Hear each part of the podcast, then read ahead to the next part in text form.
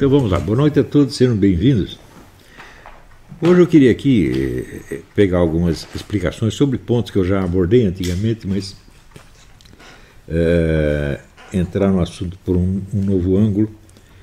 Mas vou usar como, como mote, como, como pretexto da, da aula, a declaração do empresário Salim Matar, que saiu hoje né, no, no Twitter.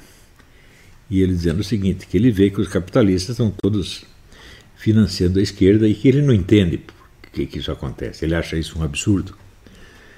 O que, para mim, mostra que pode haver um grande capitalista que não sabe direito o que é o capitalismo. Aliás, isso sempre acontece. Tem muitas coisas que as pessoas sabem fazer, mas não sabem dizer o que estão fazendo. É uma coisa muito simples. Né? Por exemplo, eu acho que eu escrevo muito bem, eu acho que eu sou um baita escritor mas se me pedir para eu ensinar você a escrever como eu, eu não sei. Né? Sei fazer, mas não sei ensinar. Tem outras coisas que eu sei ensinar, mas sei fazer mais ou menos. Né? E, e, todo mundo é assim. Você pode pegar grandes pintores, por exemplo, sei lá, Velázquez. Velázquez saberia ensinar alguém a pintar como ele? É claro que não, ele sabe fazer, mas não sabe ensinar. Isso é muito normal. Então, o, o, o Salim Matar, evidentemente, ele sabe operar né, uh, o sistema capitalista, mas ele não o entende intelectualmente. Ele apenas sabe a parte operacional. Isso é inteiramente normal, não estou falando mal dele, não, ao contrário. É uma pessoa que eu tenho muita simpatia, gosto muito dele e respeito muito. Mas eu achei a declaração dele significativa, porque mostra até que ponto a concepção marxista das classes penetrou em todas as classes. Todo mundo vê o sistema de classes como um marxista vê. Então, entende que cada classe tem o seu grupo de interesses que age em função desses interesses de classe e que desenvolve uma ideologia, um discurso ideológico em defesa dos seus interesses de classe. Isso aqui dizia Karl Marx.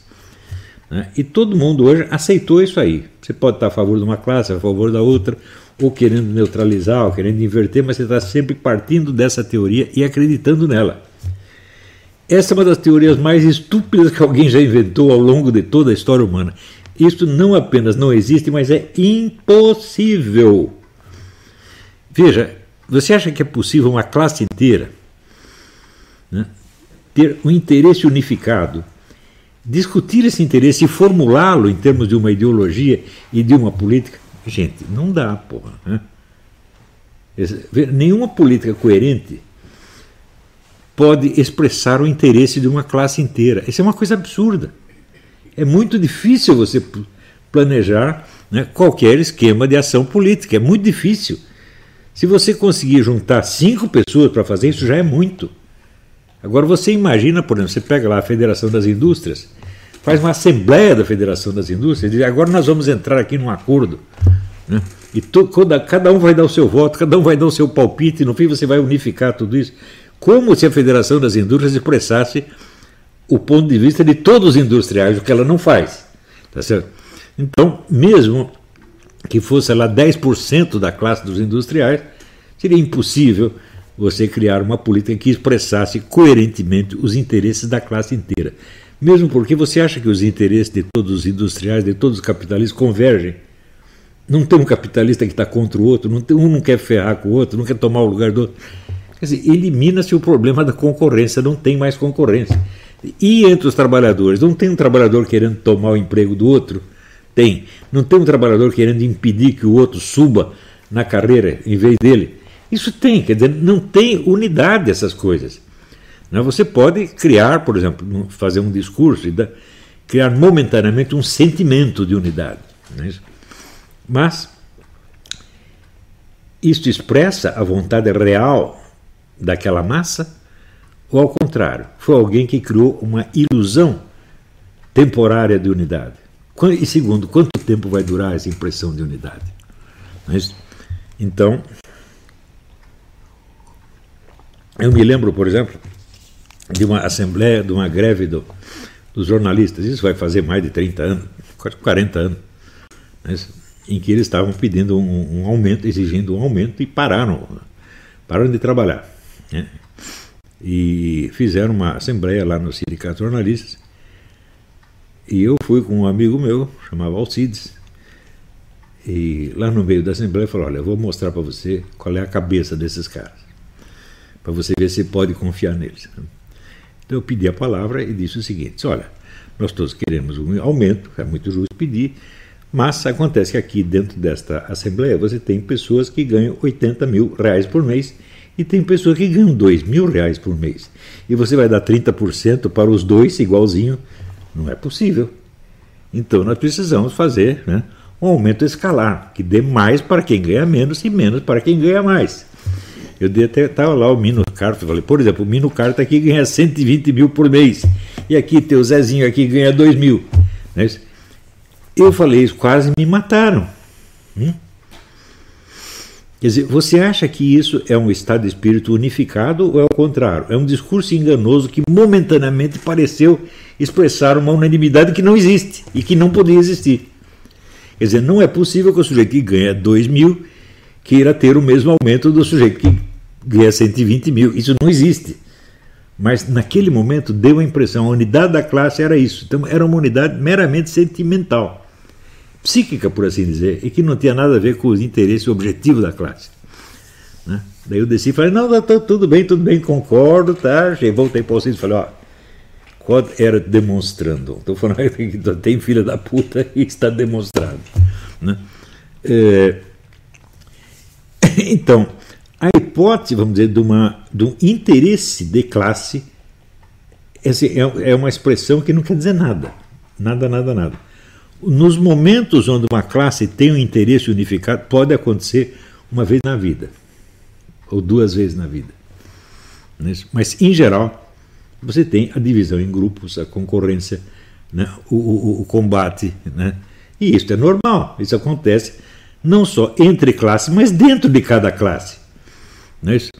Você acha, por exemplo, quantas vezes na vida né, tem aqui um capitalista tentando concorrer com os seus empregados, com os seus proletários, e quantas vezes ele está tentando concorrer com outro capitalista?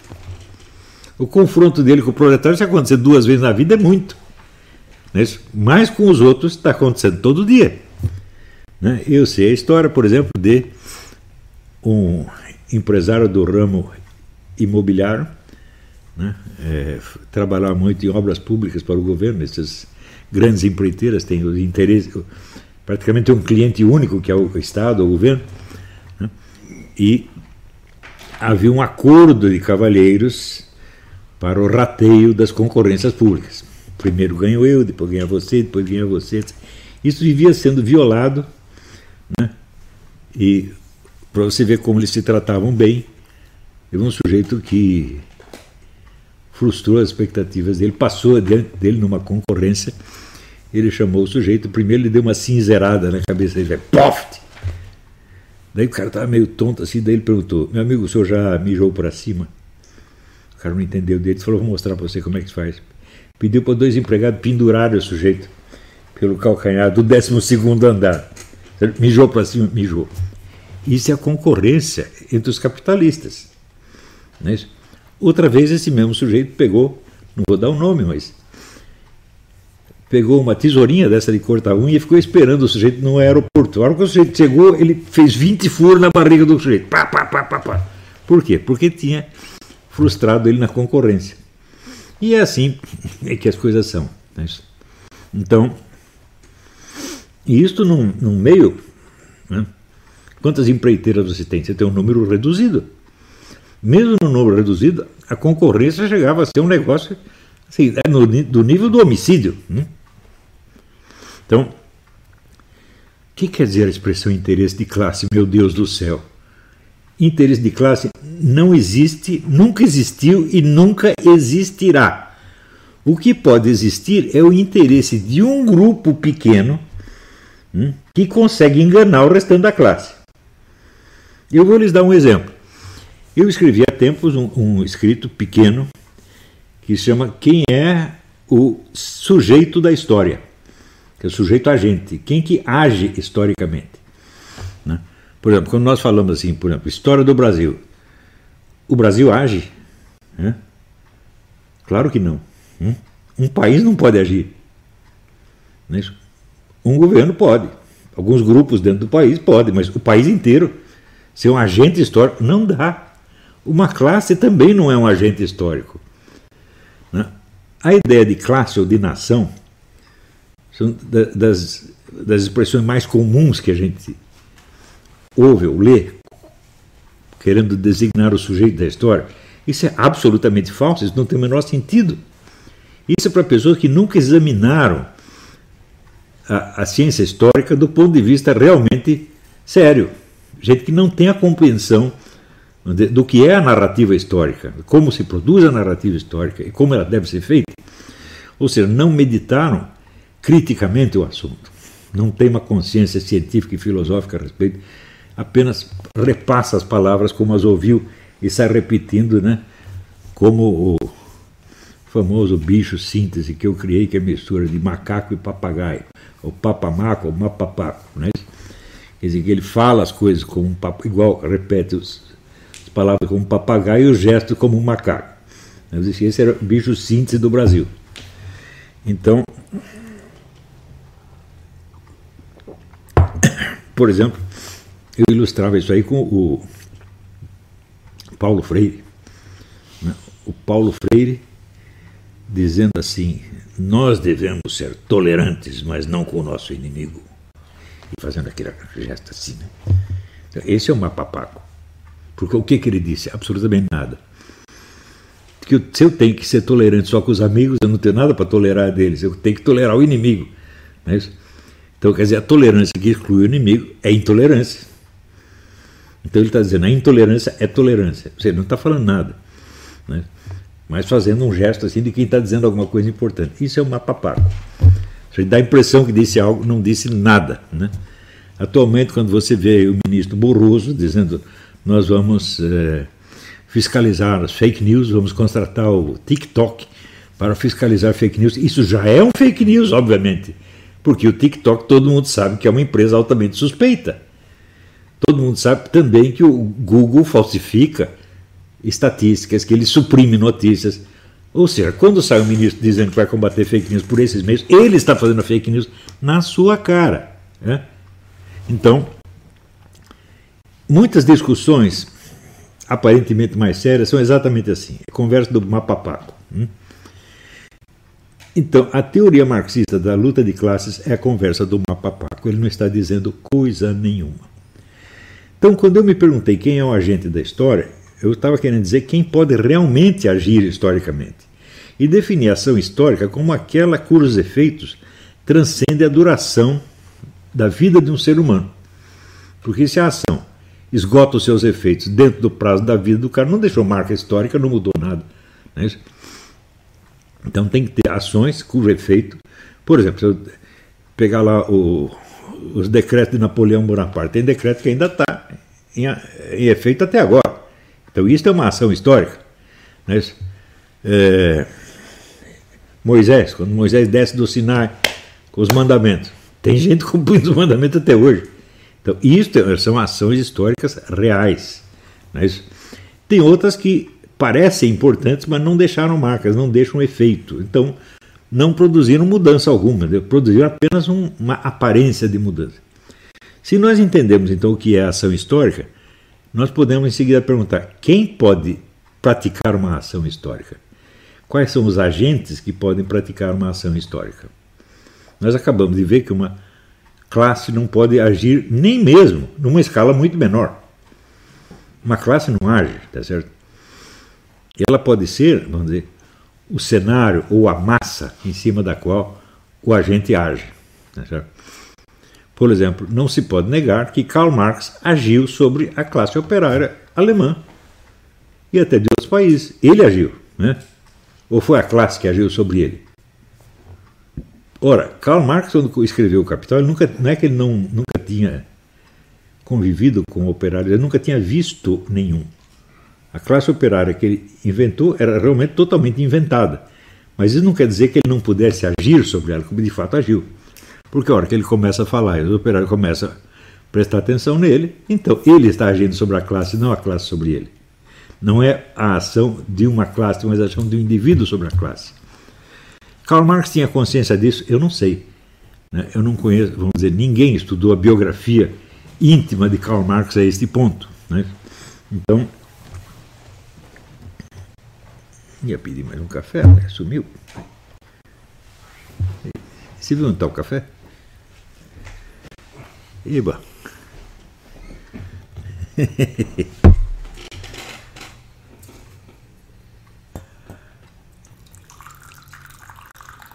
obrigado, obrigado.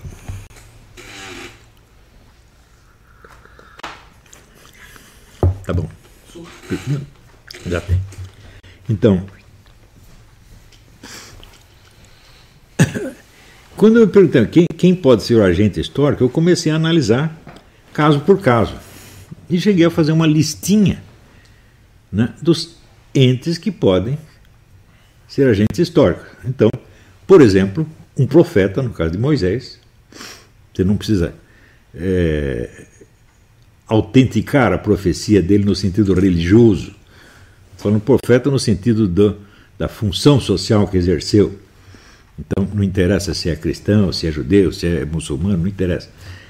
Então, é evidente, por exemplo, que nesse sentido tanto Moisés quanto Maomé foram profetas, tá certo? exerceram a função profética. E as suas ações se prolongam em efeitos que dizer, atravessam milênios praticamente sem alterações. Então, este é o caso, este é o único caso de um indivíduo que pode ser sujeito de uma ação histórica. O poder profético é o único poder em que um indivíduo atravessa, vamos dizer, a barreira do tempo. Não é isso? Pelo menos nessa escala de milênios. Pode haver uma outra escala menor, no qual você tem reis, príncipes e governantes que agem numa escala. Dizer, qual é a máxima escala que você pode conceber? É Quanto tempo durou, por exemplo, sei lá, o Império Britânico? Né? praticamente começa no século XIX e termina no XX. Isso tem uma máxima de duração. Mas o Império Soviético né, não durou nem um século. Então, se você pegar Lenin, as ações de Lenin desencadearam efeito da duração de décadas. Não se compara com Moisés nem com Maomé. Mas, nesse caso, são dois casos em que um indivíduo pode ser um agente histórico. Numa escala maior, profeta, ou menor, líder, governante, etc, etc. Não é isso? É... Posso fazer uma pergunta? Pode. Ah, faz o senhor olhar primeiro para o fato histórico e depois perguntar qual poderia ser o agente é, desse, desse fato histórico e não o contrário. Não, não entendi. Como seria o contrário? É, olhar primeiro para os agentes históricos e depois para os fatos que eles... Não, não dá, porque a ação histórica se eu definir a ação histórica como aquela cujos efeitos se prolongam para além da duração do, da vida do agente, então eu tenho que primeiro ter a noção de qual é a ação, para depois saber quem foi o agente. Né? É, existe o caso, vamos dizer, da ação puramente intelectual, tá certo? que pode se prolongar por, por milênios, mas sem nenhum controle da parte do agente. Por exemplo, Aristóteles vive 400 anos antes de Cristo e o pensamento dele vai exercer uma grande influência no ano 1300, quer dizer, 1700 anos depois. Então não se pode dizer que houve uma continuidade, não houve continuidade. Né? Quer dizer, a ação intelectual ela tem efeitos absolutamente imprevisíveis. Diga. Shakespeare. Shakespeare, mesma coisa. Você precisa ver que até o século XVIII Shakespeare era desprezado.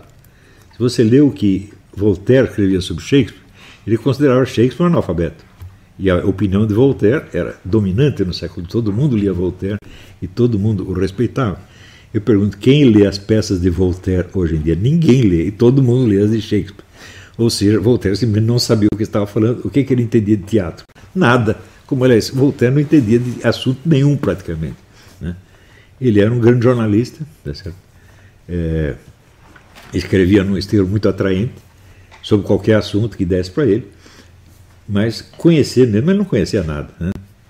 Então, como historiador é um fracasso, como dramaturgo é um fracasso, como contista, ele teve alguns, alguns contos dele ainda são lidos. Né? Mas se você pensa, o sujeito tem. A obra de Voltaire tem mais de 100 volumes. Quanto você lê disso ainda? Não dá para completar um volume. Não é então, não é como Shakespeare, porque Shakespeare você lê tudo, da primeira à última linha, com interesse. Eric Wegner relia a obra completa de Shakespeare todo ano. Hum? E Shakespeare é uma das grandes inspirações dele. Então, mas o sucesso de Shakespeare foi muito depois da morte dele.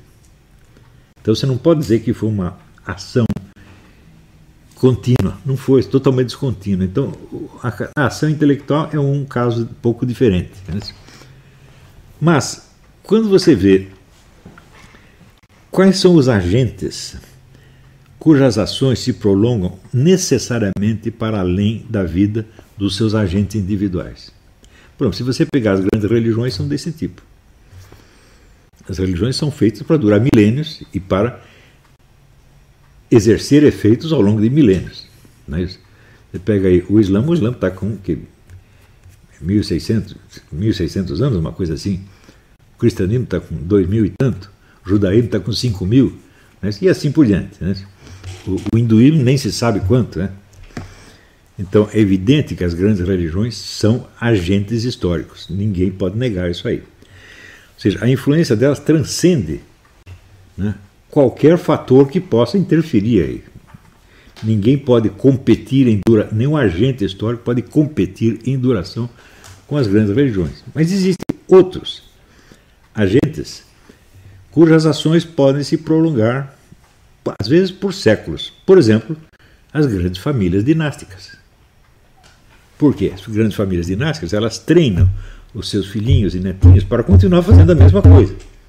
E eles obedecem. Se o sujeito não obedece, o que eles fazem? Encosta o cara num canto.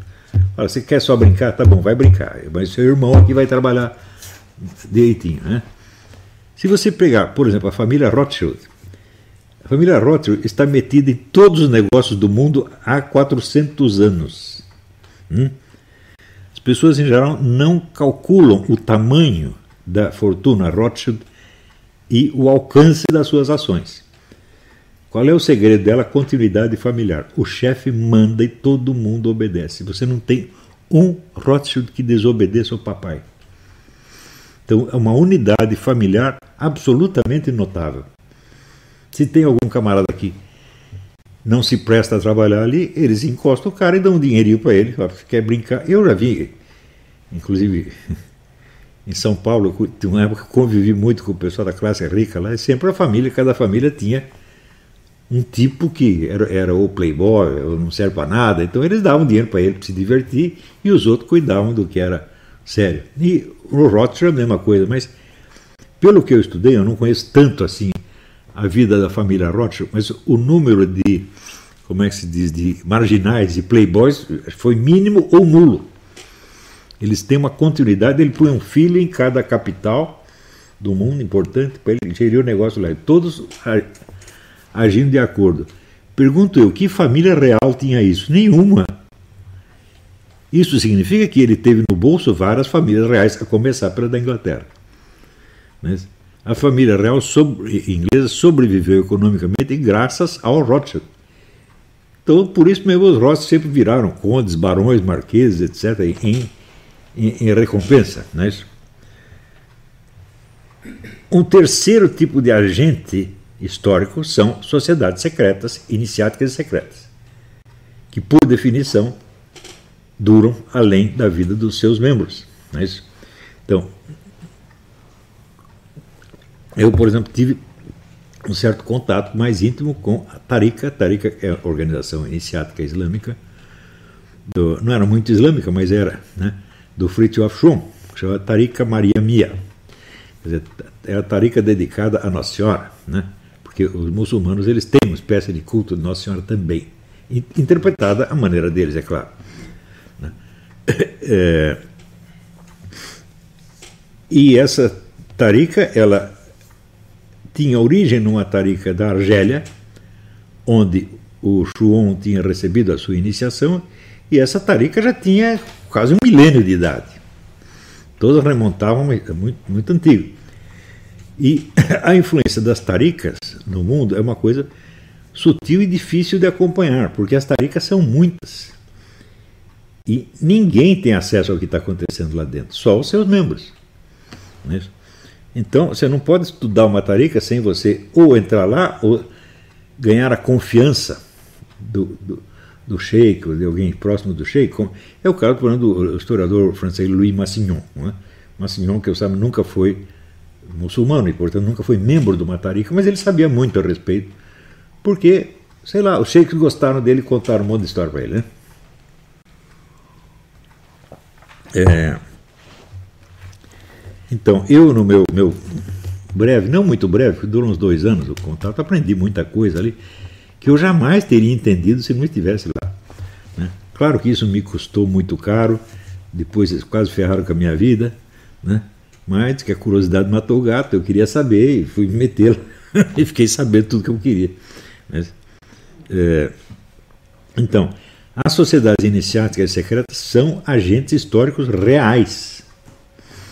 Não é isso? Então, existem dois livros que vocês têm que ler a respeito disso, a respeito de agente histórico. O primeiro é esse aqui. Carol Quigley, um brilhante historiador americano, que foi professor do Bill Clinton. Hum? The Anglo-American Establishment, o establishment anglo-americano. E este aqui é a história escondida, as origens secretas da Primeira Guerra Mundial. Os autores chamam, chamam-se Jerry Docherty e é, Jim McCain, é, McGregor. Né? O original está tá em inglês, mas por uma coincidência, arrumei a tradução francesa, que está muito bem feita, aliás. Este livro é um detalhamento deste aqui. O que esse aqui explica em normas gerais, esse aqui conta em detalhes da história. E o que, que é isso aqui?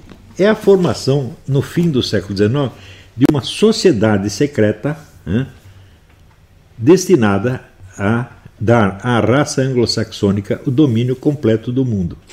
Raça anglo-saxônica quer dizer envolver os ingleses e os americanos. Não é isso? de modo que ia, de certo modo, reintegrar os Estados Unidos no Império Britânico. Então, o projeto inicial era o poder do Império Britânico. Né? E ali fazia parte, né, evidentemente, o Baron Rothschild, né, que era o homem que dava o dinheiro, é, é, vários nobres, alguns capitalistas, e o chefe, é, todo mundo ali bilionário. Mas o chefe era um sujeito que não tinha onde cair morto, chamava-se Alfred Milner. Era um economista de nacionalidade inglesa, embora tivesse nascido na, na Alemanha, e que era o mais inteligente, era o grande intelectual da turma. É claro que no fim ele ficou rico também, virou visconde, etc, etc. Mas ele começou a mandar quando ele não tinha dinheiro nenhum. Ele, só o que ele tinha era cabeça. É?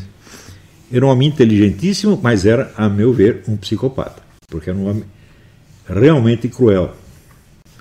Se você vê o que ele fez na Guerra dos Boers, se você perguntar para mim quem foi que inventou os campos de concentração, você vai ver duas respostas: foram os nazistas e foram os comunistas. Respostas erradas nos dois casos. Quem inventou os campos de concentração foi o Império Britânico para botar os Boers e seus ajudantes.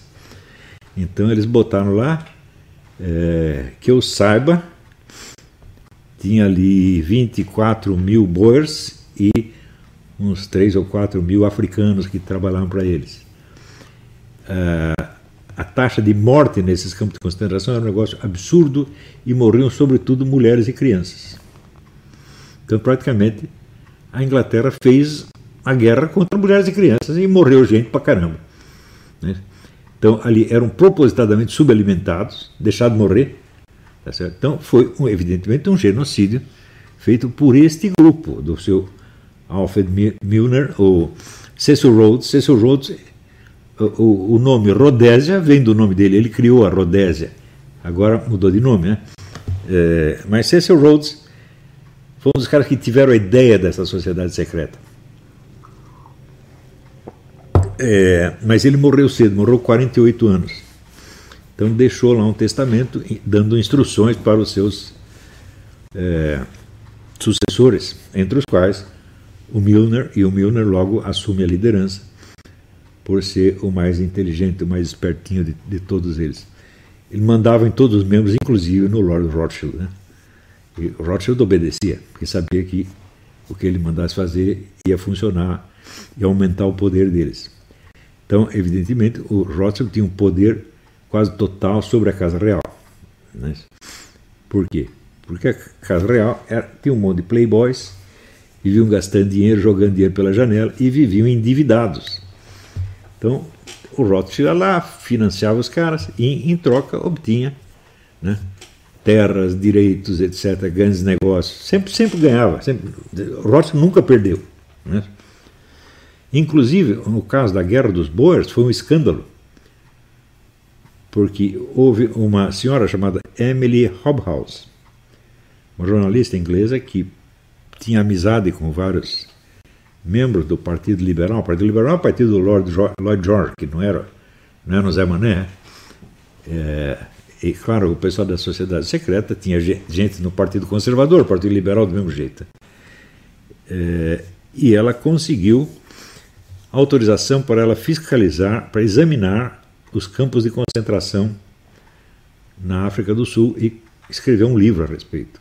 O livro foi um escândalo monstruoso e, de certo modo, Milner e o, o, o, Barão Rothschild viraram os inimigos públicos número 1 um e 2.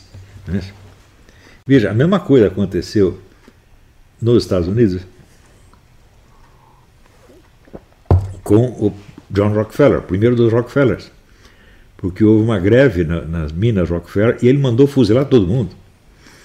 Então, durante um tempo, ele virou inimigo público número um. Ninguém queria nem ouvir falar dele. E ele, então, depois fez uma imensa campanha de propaganda para melhorar a imagem dele. E o pessoal do, do Milner fez a mesma coisa na Inglaterra foi um osso para limpar a reputação deles. Mas no fim eles não perderam nada, ganharam por quê? O comandante das forças inglesas na África do Sul, é, general Lord Kitchener, é, era uma boa pessoa. Diz que ele era muito mandão e tal, mas era uma boa pessoa. E ele queria acabar a guerra o mais rápido possível, fazer a paz com os boers. Né? Os boers eram holandeses. Né? É, e havia assim 40 mil boers contra meio milhão de soldados ingleses. E os boers estavam dando um cacete nos ingleses. Eram soldados absolutamente maravilhosos.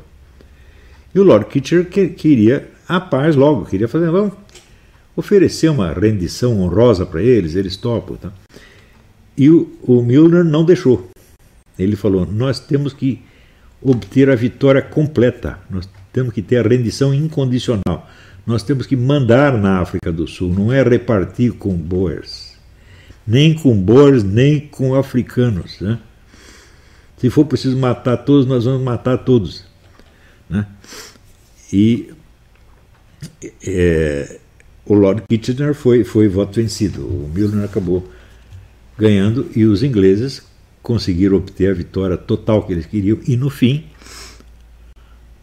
o, o líder Boer, chamado Jan Smuts, que era um militar também, né, ele aceitou dar a rendição total, sem rendição incondicional. Quer dizer, os Boers entregaram tudo para os ingleses, os ingleses ficaram donos de tudo. Né? E tão logo fez isso, começou a explorar as minas de ouro, que era o que eles queriam realmente. Né? E com as minas de ouro eles restauraram o país muito rapidamente. Em 10 anos já tinha já tinha reconstruído o país, então, de certo modo, foi um sucesso. Mas o sucesso custou não sei quantos mil mortes, um negócio quase 40 mil, uma coisa assim, né? Inclu a maior parte deles é assim, 70% mulheres e crianças. Né? Então, quer dizer, foi uma guerra contra mulheres e crianças. Para você ver assim, a humanidade desse Milner e dos outros membros desta sociedade. Né? Então, O que, que, é isso aí? Isso é interesse de classe ou interesse de um grupo? Interesse de um grupo mínimo, hum? mas cujo os efeitos das ações deles acabam levantando muita gente. Por exemplo, o dinheiro que eles obtiveram explorando as minas de ouro da África do Sul é claro que fomentaram a economia toda. Então, claro, um bando de capitalistas também ganhou dinheiro.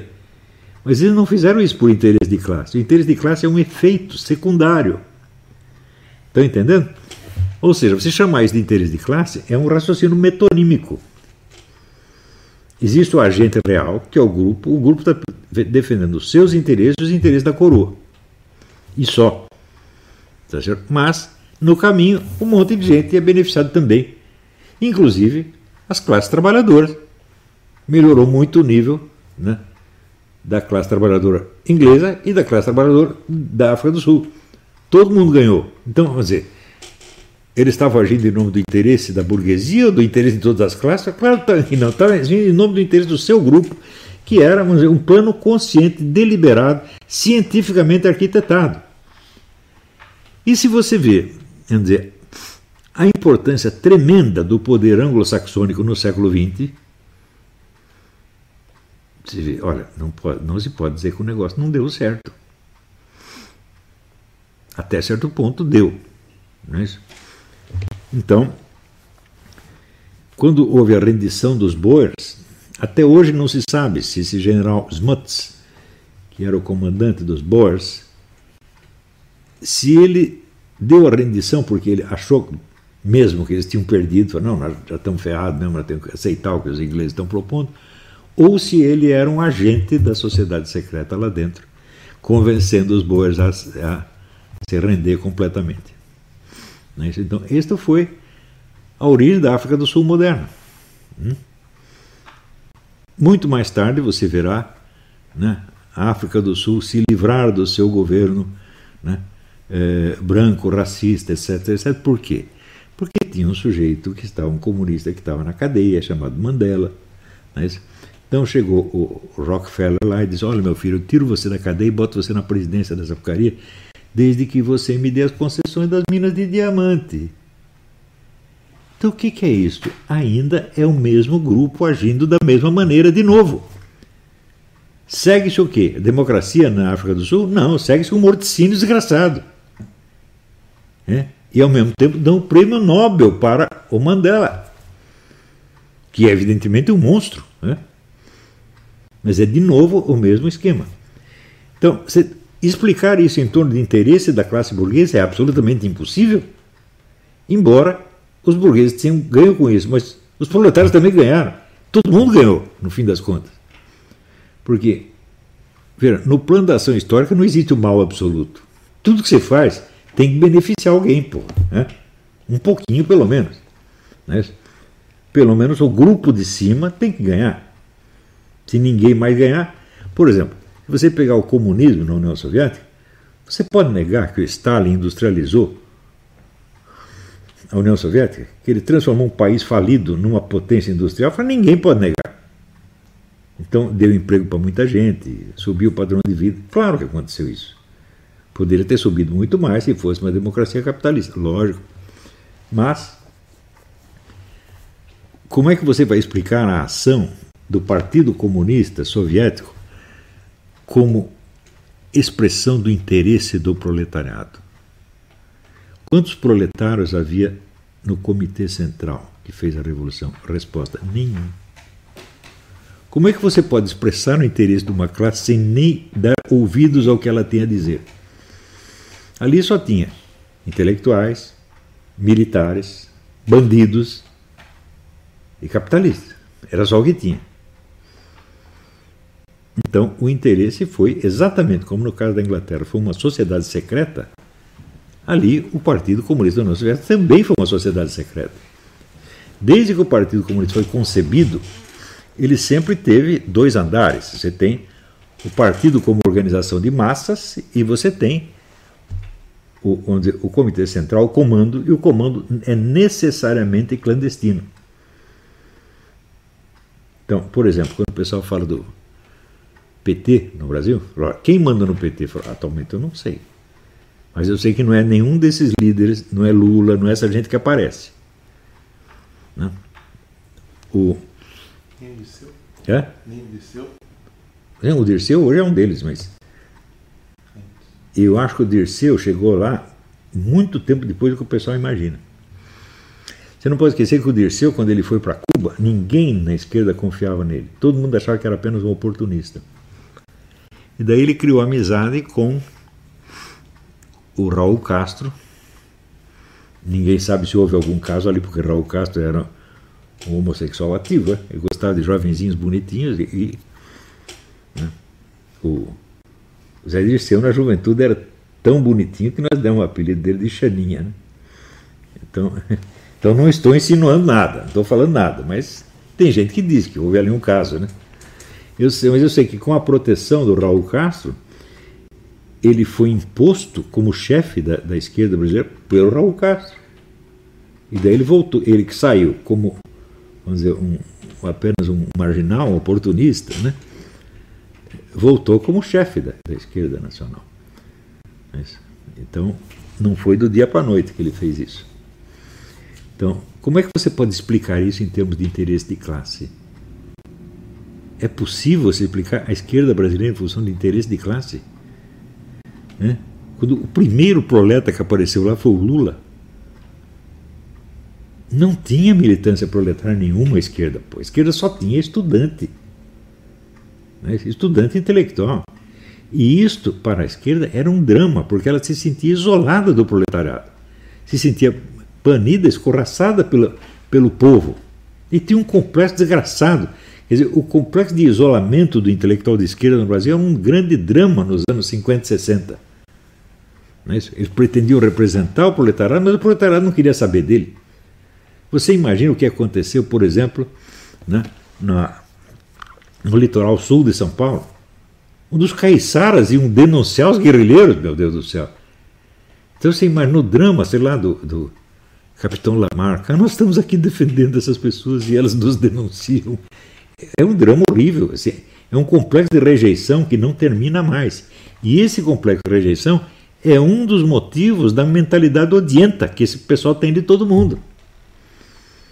Porque a hora que eles conseguiram achar um proletário simbólico e o botaram na presidência, isso foi a glória. Porque isso pareceu justificar a posição deles. Então o Lula para eles é precioso. Né? Então,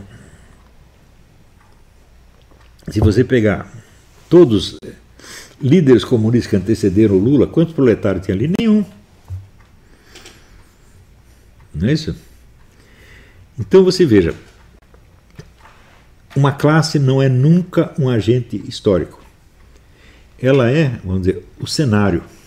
Ela é o fundo hum, da verdadeira ação histórica. Ela pode, a ação histórica dos verdadeiros agentes, pode repercutir sobre a classe de maneira positiva ou negativa.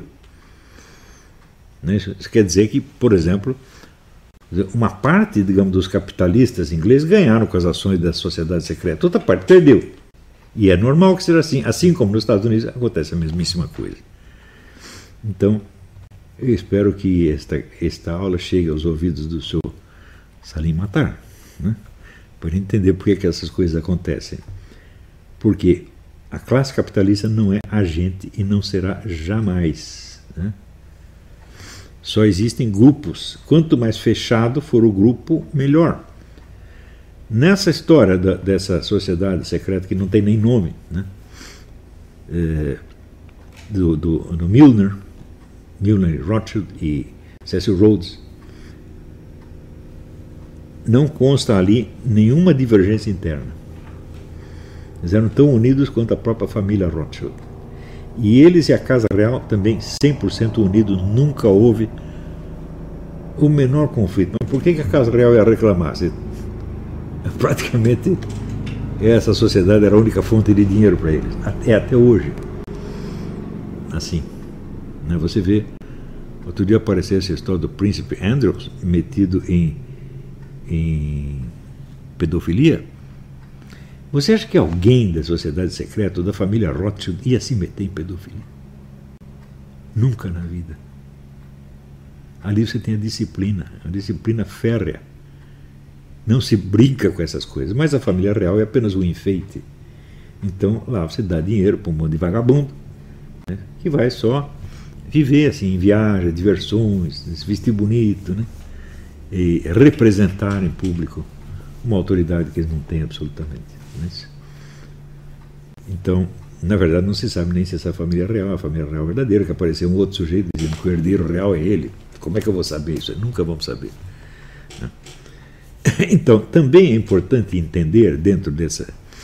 É, dentro dessa ordem de raciocínio, nós podemos cruzar esta análise com uma outra que eu já fiz aqui algumas vezes, que é a análise dos efeitos da escola de Frankfurt. A escola de Frankfurt tirou o proletariado do papel de grande agente da revolução e botou no lugar o quê? Mulheres insatisfeitas, gays, mendigos, prostitutas, drogados, né? negros, índios, um monte de gente cuja revolta não era um fator objetivo, como o caso do interesse proletário. De acordo com a visão de Marx, existe um interesse objetivo da classe proletária que está em choque com o interesse objetivo da burguesia. A coisa não é bem assim, mas é como Marx achava. E isto foi a base teórica da revolução proletária, da ideia da revolução proletária. Né? Se você pensar onde houve a revolução proletária no mundo, nunca houve em parte alguma. Nunca. Hum? Ao contrário, quando teve a, a, Guerra de 14, os comunistas acreditavam que a guerra era interesse da burguesia, as burguesias em lutando por mercados, e que os proletários, coitados, não tinham nada a ver com isso e que eles iam se recusar a lutar em defesa dos seus exploradores. E ao contrário, os proletários apareceram com um entusiasmo patriótico formidável, um, no, o proletário francês querendo matar o alemão e vice-versa. E os, os comunistas ficaram chocados com isso. Então, a partir daí, houve uma séria dúvida com relação vamos dizer, à mentalidade, à ideologia revolucionária do proletariado. Georg Lukács, que é um filósofo húngaro, aparece na, na União Soviética diz: não, nós temos que apostar não na consciência do proletariado, mas na sua consciência possível Quer dizer, nós criamos a consciência do proletariado. Também não funcionou. Porque o proletariado, daqui a pouco, aderiu ao fascismo, ao nazismo, que eram doutrinas eh, ultranacionalistas, de certo modo. Né? Bem nacionalista, bom, isso nesse assunto a gente entra depois. Fascismo e nazismo são nacionalistas ou não, esse é tema para outra aula. Né? É, mas hoje a gente sabe, por exemplo, o Partido Nazista o grande fornecedor de dinheiro para o Partido Nazista foi o proletariado alemão. Veja que coisa. É, não, não, foram, quer dizer, claro que houve contribuições estrangeiras, como também houve contribuição estrangeira para o Partido Comunista. Mas, mas o essencial era aquele dinheirinho que o proletariado dava todo mês. Mas assim como no Brasil, para formar o, o, PT, o pessoal dava lá os 10%, 30%. Né? É, é o negócio do, do, forma do Silvio Santos. Né? Se você quer ficar rico, venda as coisas para o pobre, não para o rico. Né? Então, também tem aquela, aquela norma do Partido Trabalhista Inglês. Né? A lealdade do sujeito a um partido não depende do que ele recebeu desse partido, mas do que ele deu para o partido. Ou seja, se você explorar, explorar o proletário até o fim, toma todo o dinheiro dele, aí ele vai ser fiel ao partido para o resto da vida dele. Então, o pessoal da escola de Frankfurt, diluindo a noção da revolução proletária, espalhando a função de classe revolucionária por todas as classes e dando como motivação revolucionária queixas subjetivistas de ordem eh, racial, até social. Né? Ah, ele não gosta de mim, ele me olhou feio, né? ele olhou minhas pernas.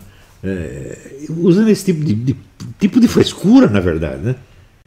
É, diluiu a noção da revolução proletária, espalhou a noção de classe revolucionária por todas as classes, tornando impossível né, a auto-organização da classe revolucionária. O proletário pode se organizar porque o proletário trabalha nos mesmos lugares, o proletário está sempre unido a outros proletários. Mas aqui você tem a mulher do seu Zé Mané, que é gerente do banco, e ali você tem né, o, o, neguinho da favela que foi, acha que foi discriminado, não deram emprego para ele. Como é que você vai juntar essas duas pessoas? Não dá. No Rio de Janeiro eles só se juntam na praia, né? Então, isso quer dizer que a nova classe revolucionária é classe múltipla e não tem unidade nem, Nenhuma, nenhuma idade possível. Né? Então, quem pode unificar? Né? Veja, à medida que você destrói todos os elementos culturais unificadores, moral, religião, apego familiar, amor a Deus, etc., etc., sobra o que como princípio organizador? A economia. Porque todo mundo tem que trabalhar, todo mundo precisa de dinheiro, então a economia se torna a única força organizadora da sociedade inteira. Portanto, a única força organizadora da atividade revolucionária. E quem tem a economia na mão? O capitalista. Então, o capitalista comanda o processo revolucionário. É por isto, Sr. Salim Matar, que os caras contribuem para a Revolução Comunista. E contribui para essa mudança a grande descoberta do Ludwig von Mises de que a economia comunista é impossível. Ou seja, jamais haverá uma economia comunista. Nem na União Soviética houve. Hoje sabe-se que na, durante o regime soviético, em plena época do Stalin ou do Brezhnev, 50% da economia era privada. Né? Então, repito a demonstração do von Mises. Se não existe mercado, as coisas não têm preço. Se não tem preço, não dá para fazer cálculo de preço. Se não dá para fazer cálculo de preço, não dá para ter economia planejada. Portanto, não tem socialismo nenhum. Então, o socialismo nunca vai existir. Pode esquecer, socialismo não é um perigo. Ele não existe. Ele é o nome de outra coisa. O que, que é outra coisa? É o poder capitalista sem freios. É para isto que trabalha a esquerda mundial inteira. E é por isso que os capitalistas estão dando dinheiro para ela. Não é qualquer capitalista que dá. O capitalista pequeno não dá, ele fica revoltado com isso. É o mega capitalista. É o herdeiro da sociedade secreta do Milner e do Rothschild. É? São os mega capitalistas, que eu chamo até de metacapitalistas, porque eles já ganharam tanto dinheiro que já transcenderam a ideia de concorrência capitalista, não tem mais. Tá então, eles têm o poder total e querem mais poder, querem o controle total da sociedade. Veja que nos anos 60, 70, teve dois comunistas, dois marxistas, chamados Paul Suisse e Paul Baran, escreveram um livro notável que se chama Capitalismo Monopolista. Foi traduzido no Brasil pela editora Zahar. E eles descrevem mais ou menos como funciona o regime capitalista, o, o capitalismo monopolista, no entender deles. Mas nem por um único minuto eles desconfiam que o agente a serviço do capitalismo monopolista é a esquerda internacional. Ou seja, e você ouviu o galo cantar e não sabe onde. E não sabe nem quem é o galo. Então a descrição econômica está mais ou menos certa. Mas o fator histórico preponderante, que é a ação real, eles não entenderam nada. Então, hoje em dia, não esqueçam de combater o socialismo. Não tem socialismo nenhum. Pode ter com o nome de socialismo, tá certo? Um governo centralizado, aliado às grandes potências, tá certo? Portanto, aliado a uma espécie de organização como essa do Anglo-American Establishment, tá certo? Que quer mandar em tudo, controlar todos os aspectos da vida social. Nós temos atualmente o seu ministro Boroso colaborando com isso, porque ele quer que essas mega organizações, tipo Google e TikTok, fiscalizem tudo o que se noticia. Ora, TikTok é uma agência do Partido Comunista Chinês. Não é isso? Aqui nos Estados Unidos estão pensando até fechar TikTok, porque o TikTok é perigoso e está metido em mil e uma coisa enganosa. Tá certo? E ele vai entregar a fiscalização moral das notícias para o TikTok. E diz que isso vai acabar com as fake news. Isto é fake news, senhor Boroso. O senhor é um mentiroso. O senhor é um trapaceiro. Isso quer enganar o país inteiro. Eu acho que, eu acho que o Barroso é louco. Ele não, tem, não é bom da cabeça. Porque isso não é uma ideia normal que o sujeito possa ter. Ou ele é, vamos dizer, um psicopata, fingidor total, que eu não acredito, ou ele é louco mesmo. Eu acho que ele não tem consciência do que ele está fazendo. Ele acredita realmente que isso vai moralizar as notícias. Também, isso é um assunto que eu gostaria de entrar também, porque que tipo de veracidade pode ter o jornalismo? Hum? Eu pretendo dar um curso sobre jornalismo, vou entrar com mais detalhe nisso, mas, por enquanto, aproveitando que essa aula está comprida, vamos fazer mais um pouco mais comprida, né? E depois eu pulo as perguntas e respostas, deixo para a aula que vem. O jornalismo é uma ciência histórica diminuída, a miniatura de ciência histórica. Os procedimentos do jornalista são os mesmos do historiador, apenas aplicado com menos recursos e maior brevidade. O jornalista nunca tem o tempo. Um cara que está escrevendo, por exemplo, quanto tempo levaram para escrever esse livro sobre a, a sociedade secreta do Milner, né?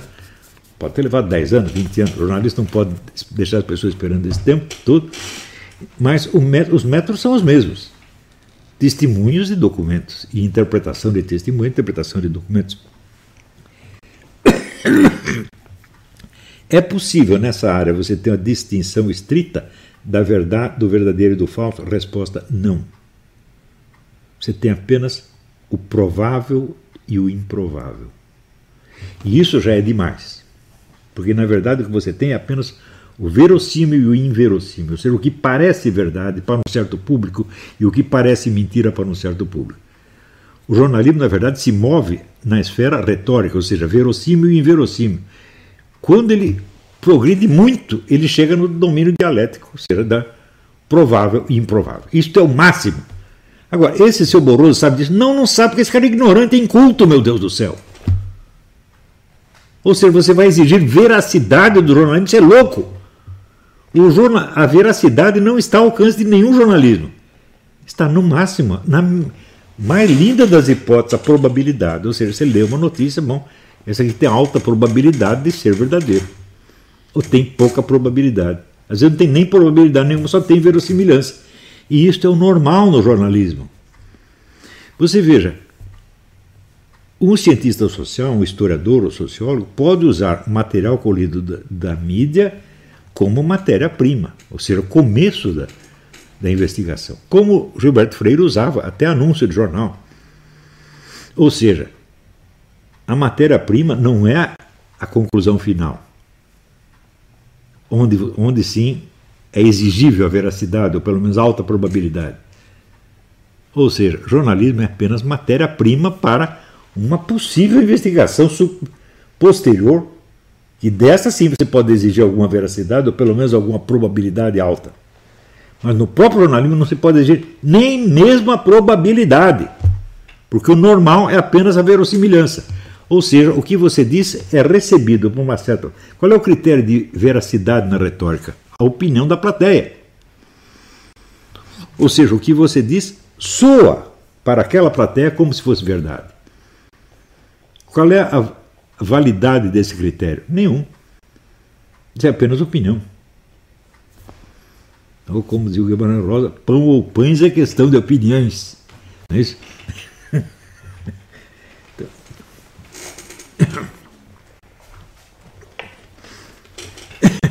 Então, jornalismo tudo é questão de opiniões. Este camarada, seu Boroso, não tem a menor ideia do que é jornalismo, não tem a menor ideia do que é critério de veracidade científica, e está dando palpite em coisas que estão infinitamente acima da capacidade dele. Eu duvido que, duvido que esse sujeito seja capaz de interpretar corretamente um texto jurídico. Eu duvido. O que ele pode fazer é repetir alguma coisa que o professor dele ensinou para ele. Agora, vocês se lembram do curso que eu dei sobre o Luiz Lavelli? Na primeira aula, eu descrevi como que era o concurso para o sujeito obter o que ele chama de diploma de agregação. Agregação é o direito de ensinar filosofia na escola secundária.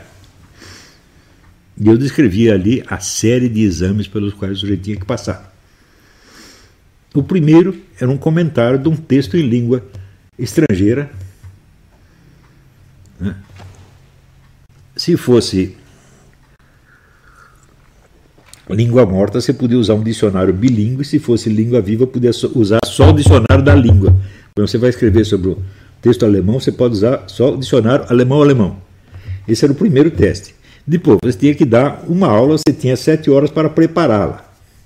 E toda a, a, a, comissão ouvia. Depois você tinha um outro trabalho, mais outro, mais outro, mais outro, mais outro. Você tinha os dez exames eu duvido que qualquer membro do STF passe num exame desse. Eu duvido e faço pouco. Aposto minhas duas bolas do saco. São, são velhas, tá certo? Mas são as únicas que eu tenho. Eu aposto as duas. Mas essas bolas não valem nada. Eu sei, eu estou com 73 anos, o que eu vou esperar das minhas bolas? Tá certo? Mas são as que eu tenho, então para mim tem valor, tá certo? Então eu aposto as duas.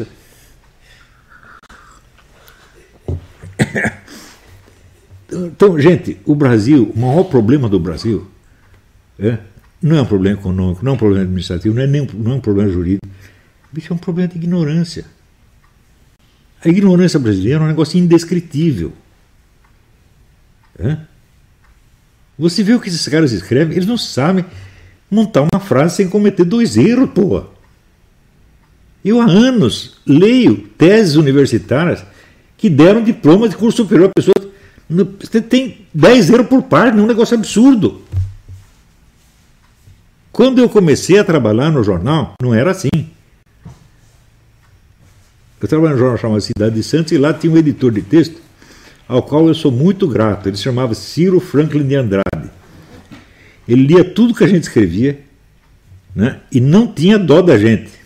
Que eu estava ruim dizia, Porra, você é um analfabeto, você é um bosta, pá, pá, pá, tá tudo errado isso aqui, e pendurava no, no mural para todo mundo ver. Você aprendia de qualquer maneira, para não passar vergonha, tá entendendo?